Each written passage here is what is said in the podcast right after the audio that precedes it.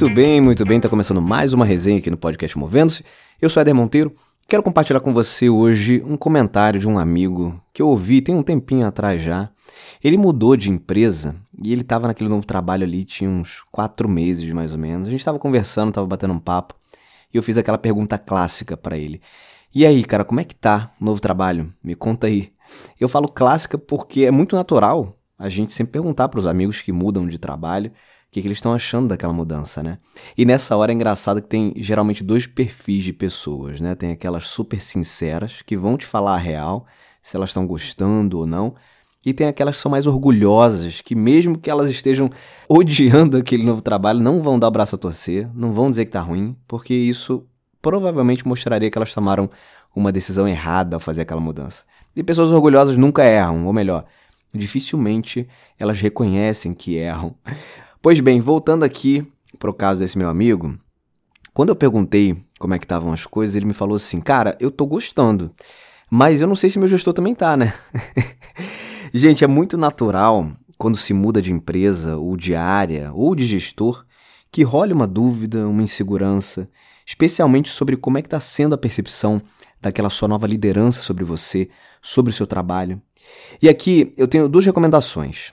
Uma é para você que tem um papel de gestão, se você é líder. Caso isso não faça parte dos processos de RH da empresa onde você atua, cria aí no seu checklist uma reunião de feedback de 90 dias. Ou seja, quando entra uma pessoa nova na sua área, agenda uma conversa com essa pessoa quando ela completar três meses de trabalho com você.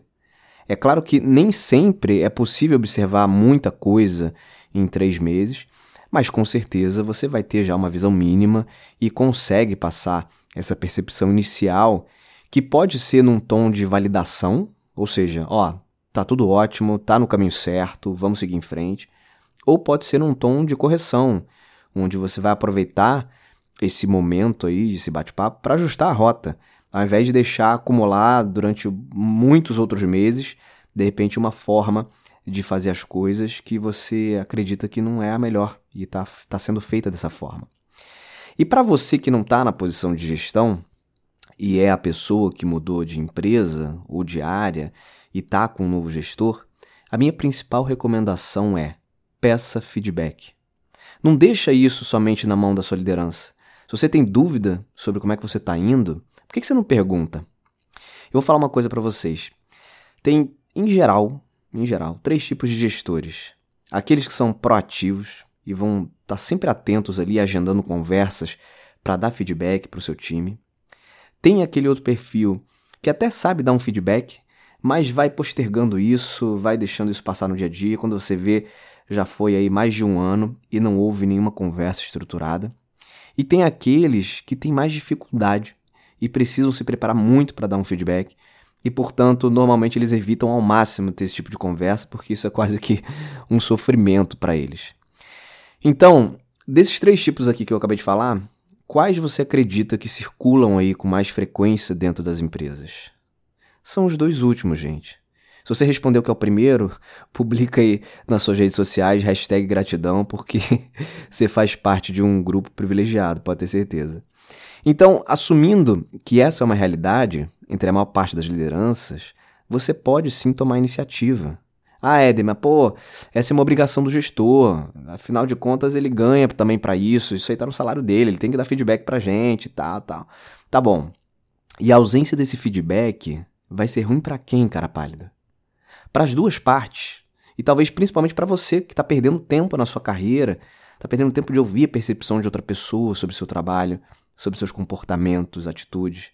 Você está perdendo a oportunidade de saber se você está no caminho certo ou não. E você sabe qual é o custo de não pedir esse feedback? Qual é o preço que você paga? O mais caro e talvez o mais importante deles é o preço de não ampliar o seu autoconhecimento.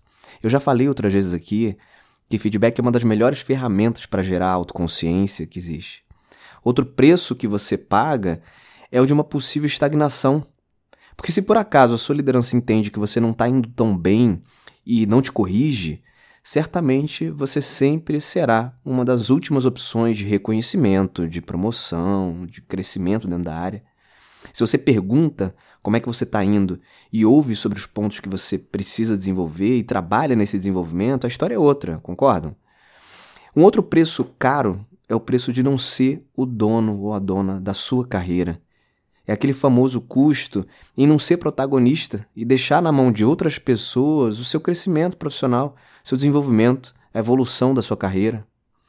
Se você quer evoluir, não tem jeito. Mova-se. Pergunta, marca um horário para ter uma conversa. Não espera. Eu vou repetir, não espera. E foi exatamente esse conselho que eu dei para aquele meu amigo que eu disse aqui é, no início da conversa, que ele estava gostando do novo trabalho, mas não sabia se o gestor estava gostando dele.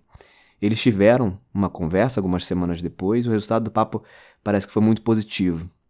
Então, espero que esse conselho possa servir para você, assim como serviu para esse meu amigo ou que você possa compartilhar com alguém aí que você acredita que vai ser útil e pode fazer diferença para aquela pessoa. Fechado? Não deixa de seguir o podcast Movendo-se na sua plataforma de preferência, no Instagram também, lá com Movendo-se, e no YouTube. E vai ser muito bom a gente sempre se manter conectado nas redes, nas plataformas, onde estivermos aí, beleza? Eu vou ficando por aqui. Beijos e abraços. Até mais.